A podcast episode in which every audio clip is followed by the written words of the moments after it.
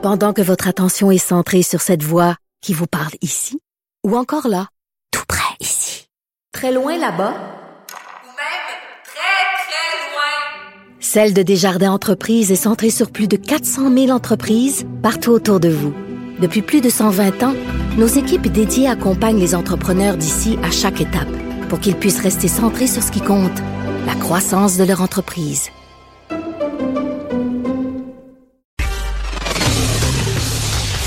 Martineau, franchement, même avec les cheveux gris, il reste un animateur très coloré. De 10 à 11. Politiquement incorrect. Cube Radio. Le vendredi, je parle avec Jonathan Trudeau. Salut Jonathan.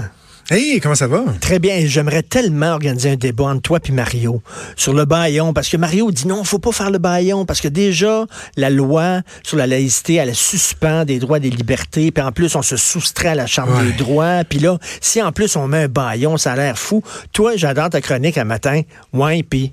on Who cares? Ouais, puis... Si, si j'avais été à l'aise de mettre un titre anglophone, ça, ça- serait appelé Who cares? Who cares? Ma chronique ce matin. Puis tu sais, écoute, je parle à Mario euh, trois fois par semaine dans son show. Là, j'ai justement de faire un segment avec lui à 10 h J'en fais un autre à 11 h tantôt avec Caroline Saint-Hilaire.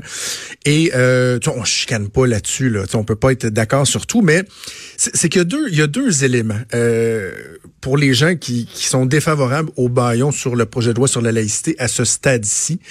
C'est qu'il y en a qui disent, et ça c'est pas ce que Mario mais il y en a qui disent, Hey, la réputation du Québec à l'international. On s'en fout. Hein, on veut faire venir des investissements, des compagnies. On va être une terre d'accueil pour faire du développement économique. Et là, là, oh, attention, Charles. Le projet de loi sur la laïcité qui vient quoi essentiellement interdire à des gens qui travaillent pour l'État dans certains postes en position d'autorité de simplement arborer un signe religieux, rien de plus, que ça viendrait décourager de, de, de, de l'ajout de capitaux venant de l'extérieur. Attends, attends un peu, attends un peu, Richard, Richard. Qu'est-ce que tu penses qui décourage le plus les investisseurs étrangers de venir, euh, de venir au, au Québec, de venir s'établir au Québec? Est-ce que je te. Regarde, faisons un quiz, je te pose la question. Est-ce que c'est A, les taxes?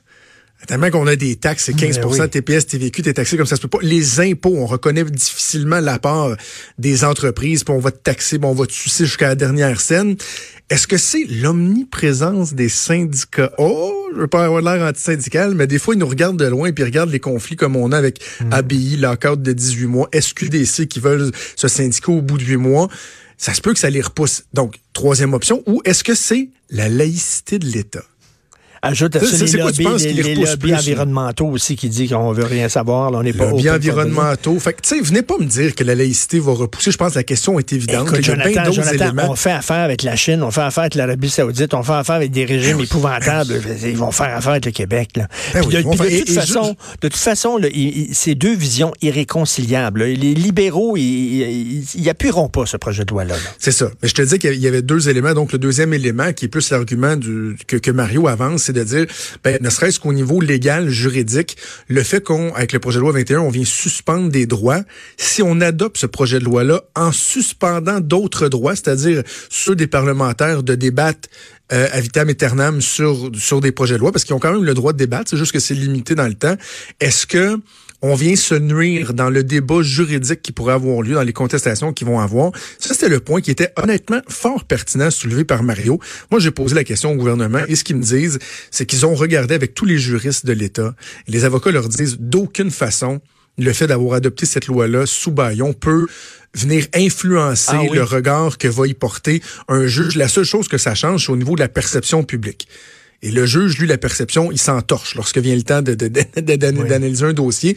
Donc, légalement parlant, ça change Ah, c'est bon, ça, c'est intéressant, ça. c'est au niveau de la perception, ça peut changer. Et comme je le dis dans ma chronique ce matin, au niveau de la perception, même si d'ordinaire un baillon, ça peut être mal vu par la population, là, le gouvernement jouit d'un appui populaire qui est hors du commun, de façon générale et de façon particulière, sur les deux projets de loi, sur l'immigration, sur la laïcité. Il y a un appétit des gens pour ça. Les gens, écoute, je regarde les commentaires en dessous de ma chronique là, et sur Twitter. C'est 95 de- des gens qui disent, hey, on peut-tu passer à d'autres choses? On peut-tu juste passer à d'autres choses? Réglons ça. Et le gouvernement sait très bien qu'il ne Mais- subira mais- aucun dommage politique après. Je veux t'entendre là-dessus, là, les libéraux. Les libéraux qui jouent aux vierges effarouchés, puis ça n'a pas de bon sens, puis c'est écœurant, puis tout ça. Écoute, là, euh, de- ils ont rien fait pour régler ce problème-là. Ils ont rien fait pendant des années. Ils ont calé Bouchard-Taylor, ils se sont assis sur le rapport. Après ça, là, ils déchirent leur chemise. Puis je trouve ça pas... C'est pas honorable, leur position. Ouais. C'est déplorable. Ouais. Moi, moi je, ce que je trouve, c'est qu'il y avait une occasion pour le Parti libéral d'essayer de se mettre un peu plus au diapason de ce que euh, les Québécois euh, pensent vraiment. Ils savent qu'il y a une déconnexion qui s'est opérée, particulièrement avec l'électorat francophone. Tu sais, le Parti libéral, en dehors de l'île de Montréal, n'est pratiquement plus un parti. Il pourrait s'appeler le Parti libéral de Montréal tellement qu'ils ont plus d'assises. Et c'est pour ça qu'il y y a certains députés, dont Sébastien Prou, Gaétan Barrette, Dominique Anglade, Hélène David, Marie Montpetit, non, pas Marie Montpetit, Hélène David, qui disait Hey, on devrait peut-être revoir notre position sur Bouchard-Taylor. Peut-être qu'on serait plus euh, en harmonie avec ce que la très, très grande majorité des Québécois pensent. Et ils ont décidé de pas le faire. Donc, moi, c'est là, je pense Erreur. que je, je, je trouve que c'est une erreur monumentale. Maintenant qu'en Chambre, ils jouent le rôle d'opposition, de questionner le gouvernement. Puis, tu sais, poursuivre les débats, y a- tout n'est jamais blanc, tout n'est jamais noir. Tu sais, les- les- la CAQ qui dit ah, les libéraux ils ont refusé d'avancer. Oui, c'est vrai, ils se sont opposés, mais en même temps, ils ont fait, dans une certaine mesure, un travail qui était correct. Il y a- il y a beaucoup d'amendements que les libéraux ont déposés dans les, pour les deux projets de loi qui ont été adoptés par le gouvernement, qui ont été acceptés, donc, comme quoi c'était pertinent de le faire. Et de l'autre côté, les libéraux ont pas tort quand ils disent que la façon, entre autres, que Simon Jolin Barrette a mené les travaux parlementaires. Mais tu sais, quand je te dis ça, là, on, est dans l'inside baseball. On est loin des préoccupations des gens. Mais c'est vrai qu'il y a une certaine arrogance, qu'il aurait pu en faire davantage, que si Jolin Barrette avait pas lui-même piloté les deux plus gros dossiers, il y aurait eu moyen de passer davantage de temps en commission parlementaire. Mais une fois qu'on a tout fait cette analyse-là, il reste que, je le répète, le gouvernement a les coups des franges pour aller là où il le veut. Jonathan, je suis curieux. Tu m'as écrit ce matin. Je veux te parler d'une aberration qui passe sous silence. C'est quoi? Ah, oui. Écoute, on, on a fait référence, toi et moi, il y a, il y a quelques semaines. On s'est rappelé notre plus gros fou rire à vie ensemble. Je le rappelle pour ceux qui n'étaient pas à l'écoute. Euh, à l'époque, euh, le gouvernement de Justin Trudeau avait euh, commandé un rapport pour étudier tous les programmes de l'État, des différents ministères, pour voir est-ce qu'il y a des doublons, est-ce qu'il y a des, programmes qui sont devenus désuets. Comment on peut couper dans le gras pour essayer d'économiser. Et là, le gouvernement avait oublié de revenir euh, à la population, à la Chambre, avec les conclusions de ça. Puis à un moment donné, je me suis plus c'était le NPD ou le conservateur qui avait dit Hey, euh, le rapport, ça s'en vient dessus, tu sais. Et là, le gouvernement avait dit Oh oui, oui, oh, oui, non, non, on, on vous l'avait pas dit. Ben, Alors, on a checké, puis tout est beau. Il n'y a pas une scène de trop. Il y a pas tout. On, avait dit tout est square. On arrive pile poil sur la scène. Tout est correct. Euh, regarde, on a fait l'exercice puis tout est beau. Fait qu'on continue.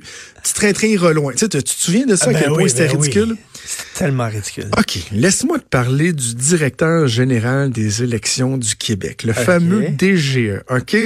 Je te ramène euh, dans le passé, avril 2016. Plus précisément, j'ai devant moi un article de ma collègue Geneviève Lajoie, au Journal de Québec, du jeudi 21 avril 2016, qui s'intitule Financement politique.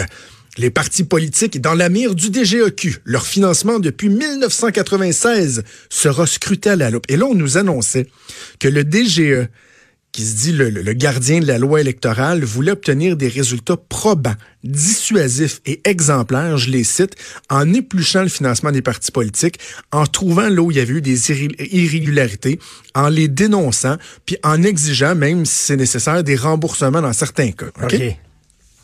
Et là, tous les partis politiques avaient dit, ouais, ouais, OK, on va collaborer, on va collaborer. Puis, oh, oui, c'est important, le DG, il faut qu'il fasse son travail. Ma collègue Geneviève, c'est arrivé à quelques reprises depuis ce temps-là, qu'elle relançait le DG à savoir, coudon, il se passe quoi avec ce rapport-là? Fait un an, ça fait deux ans, fait trois ans.